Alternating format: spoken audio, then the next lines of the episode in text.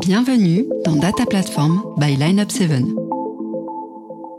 Data Platform, qu'est-ce que c'est? C'est le premier podcast français entièrement consacré au sujet des CDP. Tous les 15 jours, un expert vient partager son expérience et sa vision pour nous aider à comprendre l'impact des CDP sur le marketing et sur la stratégie globale d'entreprise.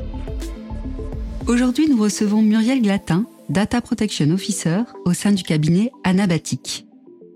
En quelques années, la protection de la vie privée est devenue un enjeu crucial. Avec un cadre réglementaire renforcé autour de la data, les entreprises sont aujourd'hui contraintes d'intégrer la privacy dans leur politique de gestion des données. En tant que DPO, Muriel Glatin nous explique en quoi le RGPD a permis d'aligner les enjeux data et les enjeux privacy, et nous explique comment les CDP favorisent une gestion optimisée de la data en conformité avec la réglementation. Sans plus tarder, nous laissons donc la parole à Muriel et nous vous souhaitons une bonne écoute de ce sixième épisode de Data Platform by Lineup 7.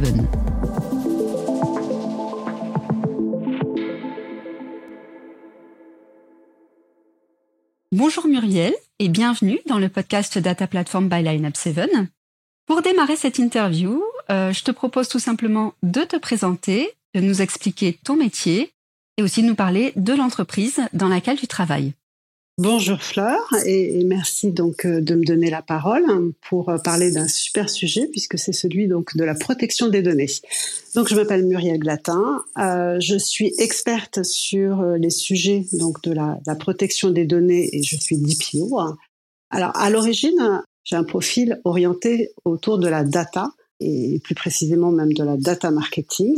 J'ai dirigé des, équipes conseils autour du data marketing, des équipes aussi de, de data scientists.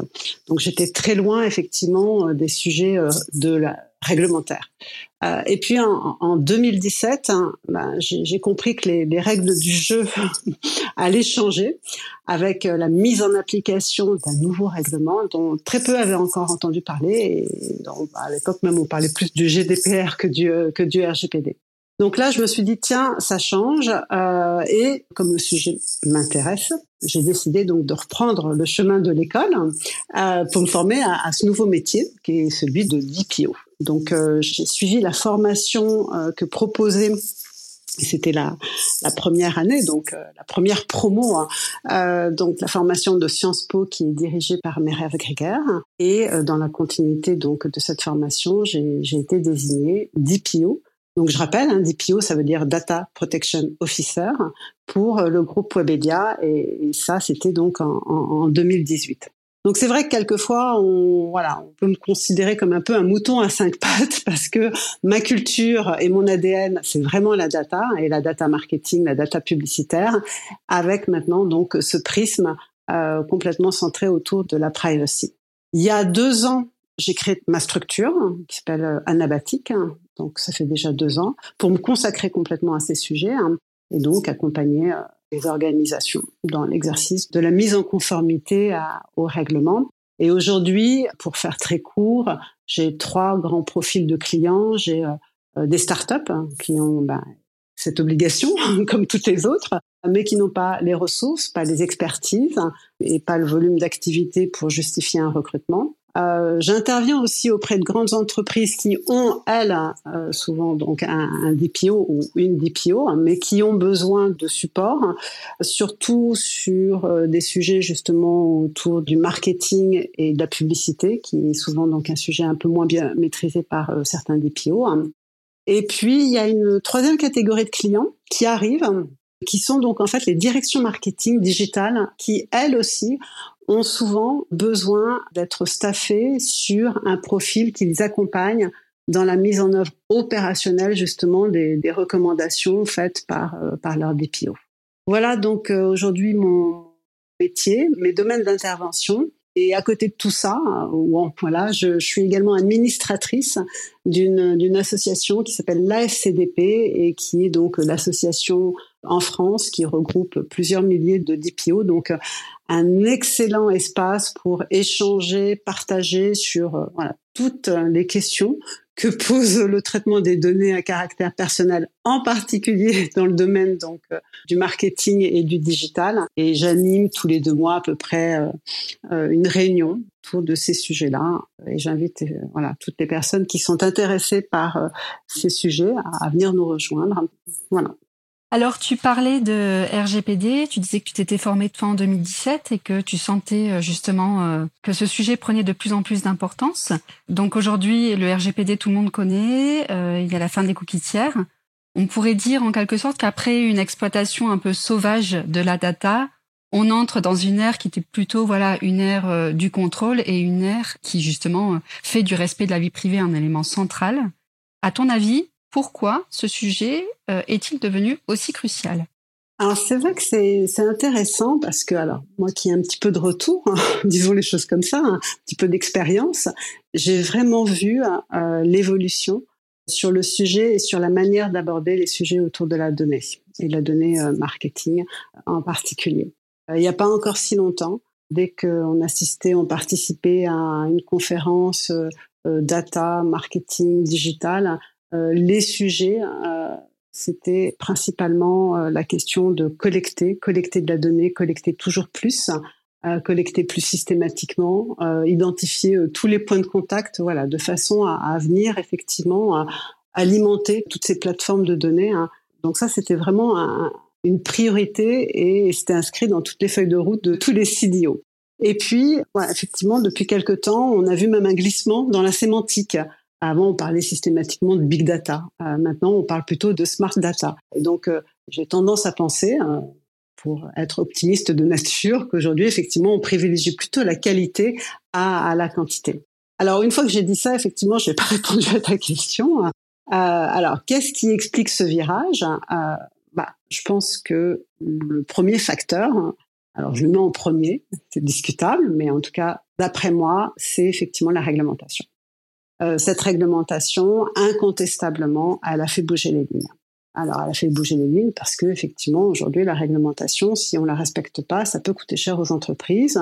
Alors, financièrement parlant, mais pas que, hein, en termes d'image, en termes d'impact business. Donc, la réglementation hein, est un élément euh, déterminant dans ce nouveau rapport, effectivement, à la donnée.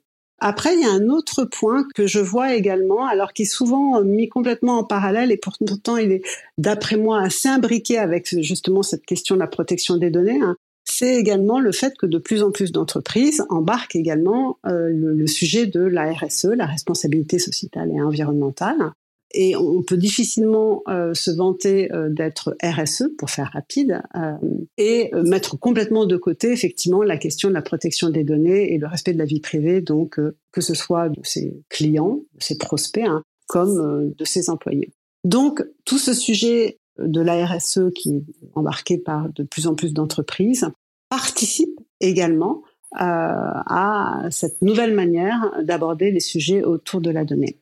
Et puis, il y a un troisième point également qui me semble intéressant, c'est le, retour aussi d'expérience des entreprises et euh, des porteurs de projets autour de la donnée marketing, de tous les CDO qui ont euh, travaillé sur euh, des plateformes de données, par exemple, et qui constate que pour que ça marche, pour que ça marche bien, pour que ça embarque et que ça fasse adhérer les personnes, pour que ça remplisse également donc euh, des objectifs euh, euh, de performance économique assignés à, tout projet et à cela en particulier, hein, eh ben il faut avoir effectivement une démarche qui soit plus portée par les objectifs hein, précis hein, plutôt que par les outils. Et donc, du coup, ça, impose effectivement aux équipes métiers, là, cette fois, hein, de réfléchir de quelles données ai-je besoin pour atteindre mes, objectifs euh, business.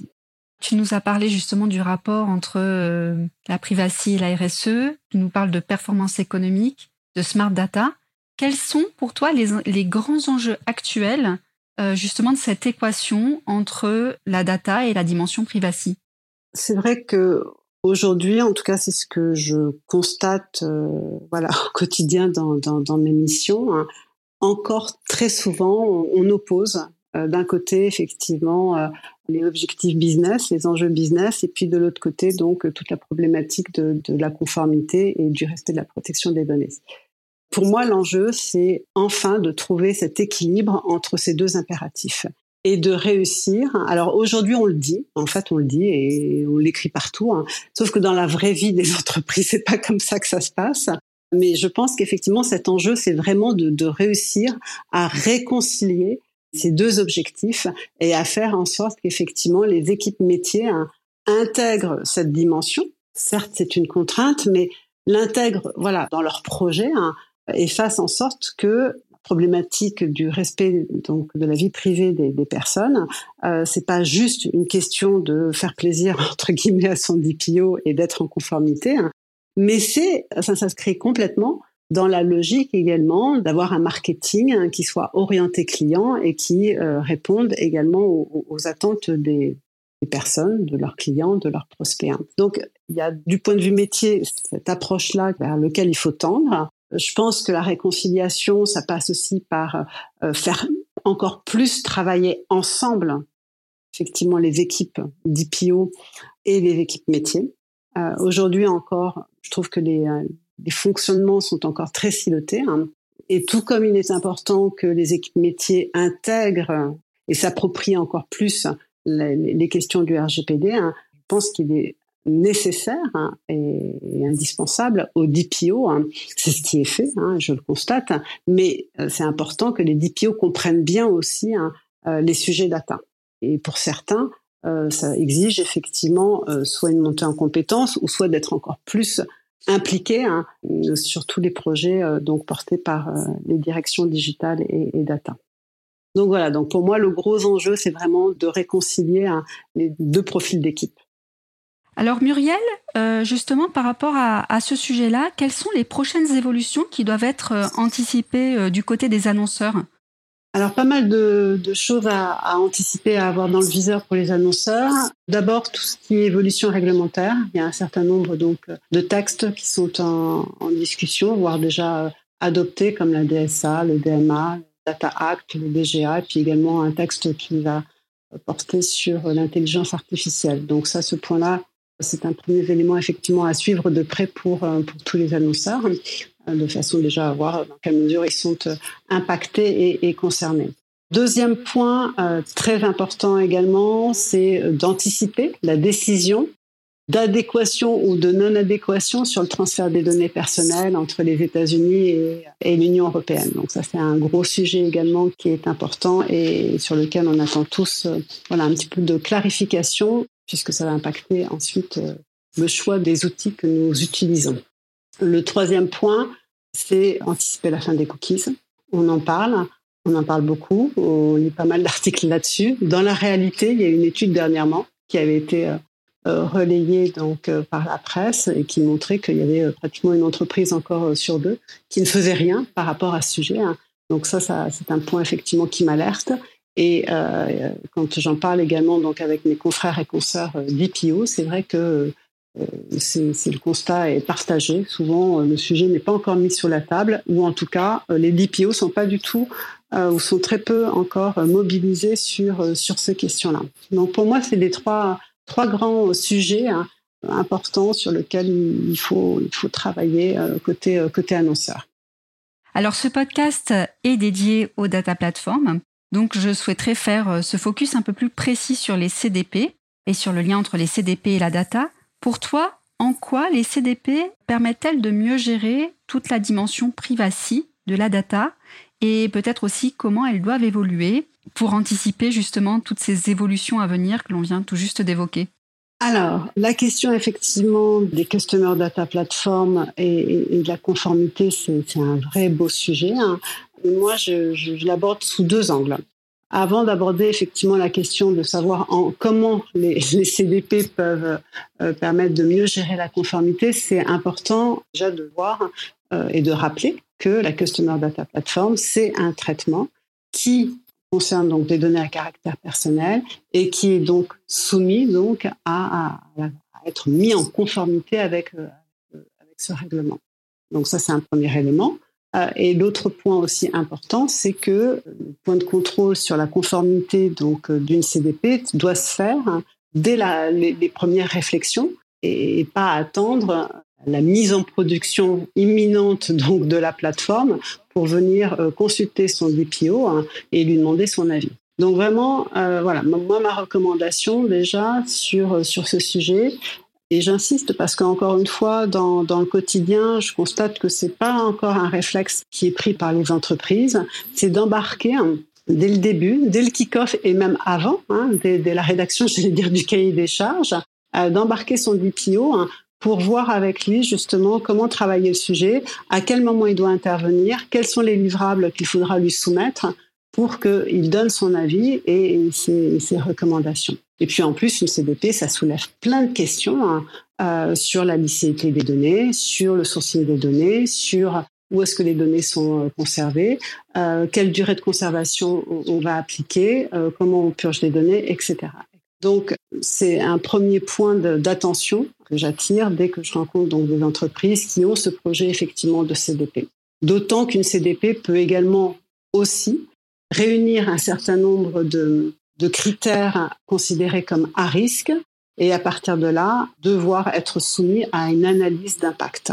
Voilà, donc ça c'est un premier point. Ensuite, le deuxième euh, aspect, effectivement, par rapport à une CDP, c'est que c'est un, un, outil qui également aujourd'hui est principalement mis entre les mains donc des personnes de la data et du marketing moi, je me suis toujours fait la réflexion que ça pouvait être également un outil très utile pour les DPO et euh, avoir un accès beaucoup plus euh, simple à, tout l'écosystème des données personnelles euh, qui sont manipulées par, euh, par l'entreprise. Donc ça, c'est un point à, avoir également donc à, à, considérer. Il y a des CDP, mais pas toutes, hein, qui ont travaillé effectivement une interface user-friendly, j'allais dire. Et je pense que ça, ce point-là, il est important parce qu'à partir du moment où il y a cette fonctionnalité qui est mise à disposition dans ce type de plateforme, bah, ça permet effectivement un usage à des profils qui ne sont pas forcément des experts de la donnée. Hein. Les DPO en font partie. Concernant les autres évolutions fonctionnelles et les autres euh, bénéfices qu'une CDP peut avoir dans l'accompagnement d'une entreprise dans sa gestion de la conformité, hein, ça peut par exemple permettre de faciliter la gestion du droit des personnes. Quand euh, les personnes demandent à effacer leurs données ou à apporter des modifications, hein, c'est souvent donc un exercice compliqué pour les entreprises. Ça repose sur des procédures qui sont assez lourdes et complexes. Euh, le fait d'avoir une CDP, ça peut être un, moyen pour faciliter justement l'exercice de, ce droit des personnes. Un autre point également que je partage avec les personnes qui travaillent avec des CDP, c'est que euh, dans les CDP, on a souvent donc un module qui est orienté data quality et qui, euh, comme son nom l'indique, donc vise à faire que les données soient de euh, bonne qualité. Et ça, c'est un point, encore une fois, qui est important et utile en matière donc de protection des données, puisque le règlement prévoit effectivement et impose que les données qui sont traitées sur les personnes soient des données donc qui soient fiables et justes. Et enfin, il y a un autre point, et, je m'en arrêterai là, même si, bien entendu, j'ai n'ai pas fait l'inventaire de tous les éléments qui peuvent faire qu'une CDP, ça participe effectivement à la conformité d'une entreprise. C'est que quand on, on travaille sur ce type de projet, il y a un certain nombre d'ateliers de travail qui vont être mis en place et il y en a un en particulier qui est important, c'est celui justement sur la durée de conservation des données. Et ce sujet-là, c'est un sujet qui est quand même critique, euh, souvent lourd pour les entreprises. Quand on met en place donc un projet d'une CDP, on va, ça va être l'occasion, je vais dire, de remettre à plat donc euh, ce sujet épineux hein, de euh, définir les durées de conservation pour, pour les données. Voilà globalement donc les bénéfices d'une CDP par rapport donc à la question de la, protection des données. C'est ainsi que s'achève le sixième épisode de Data Platform by Lineup 7. Un grand merci à Muriel. Grâce à son expertise de DPO, nous avons découvert l'importance croissante de l'enjeu privacy autour de la data, mais aussi le rôle clé des CDP sur ce sujet. En intégrant les questions de data quality, de gestion du droit des personnes et de durée de conservation des données, les data platforms permettent aujourd'hui aux entreprises de mettre en place une politique performante et proactive de gestion de la donnée. Si cet épisode vous a plu et que vous souhaitez poursuivre l'exploration, n'hésitez pas à vous abonner à Data Platform by Lineup 7. Vous pouvez également liker, partager et noter ce podcast afin de nous aider à le faire connaître. De notre côté, nous vous donnons rendez-vous dans 15 jours pour un nouvel épisode de Data Platform. Ce podcast vous est proposé par l'agence de data marketing Lineup 7. Il a été conçu par Fleur Chrétien et réalisé par Sound Studio.